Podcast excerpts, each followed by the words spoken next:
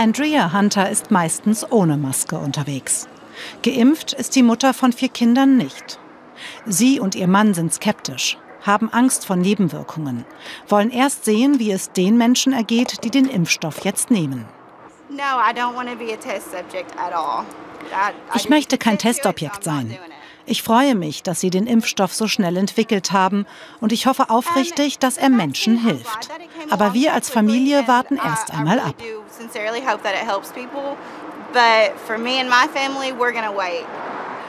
So wie Andrea denken viele hier in Ashland, Kentucky.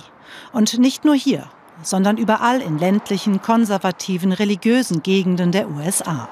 Angst vor Nebenwirkungen, keine Angst vor der Krankheit. Das sind zwei der häufigsten Gründe, die wir hier hören. Auch Pamela Snyder geht das so.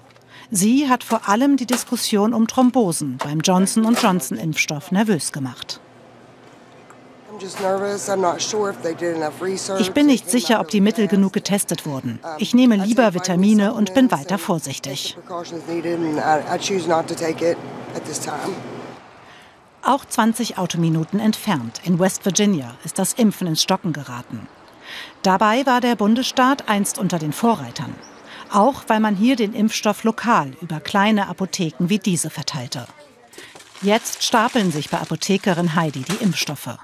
Gerade heute früh hat sie 84 neue Dosen BioNTech Pfizer erhalten. Und mittlerweile verfällt hier auch Impfstoff. Hier habe ich drei Dosen Johnson Johnson, die abgelaufen sind. Diese hier sind noch 45 Tage brauchbar. Und dann habe ich hier auch noch Pfizer, das ich vom Gefrierschrank in den Kühlschrank räumen musste. Das hält sich jetzt nur noch sieben Tage. Die versuche ich jetzt zuerst zu verbrauchen. Wer auch immer jetzt in die Apotheke kommt, um sich impfen zu lassen, bekommt sofort seinen Schuss. Terminvereinbarung wie früher nicht mehr. Es ist verdammt schwer, nichts zu verschwenden. Ich bin im Ort herumgefahren, um Leute zu finden, habe örtliche Betriebe angerufen, wann immer ich etwas übrig hatte. Es wird immer schwerer. Manche versuchen es mit Belohnungen. In West Virginia erhalten junge Impflinge 100 Dollar als Sparbrief. Auf der anderen Flussseite, in Ohio, können fünf Geimpfte in einer Art Lotterie gar je eine Million Dollar gewinnen. Und für Geimpfte wurde die Maskenpflicht in den USA nahezu komplett aufgehoben.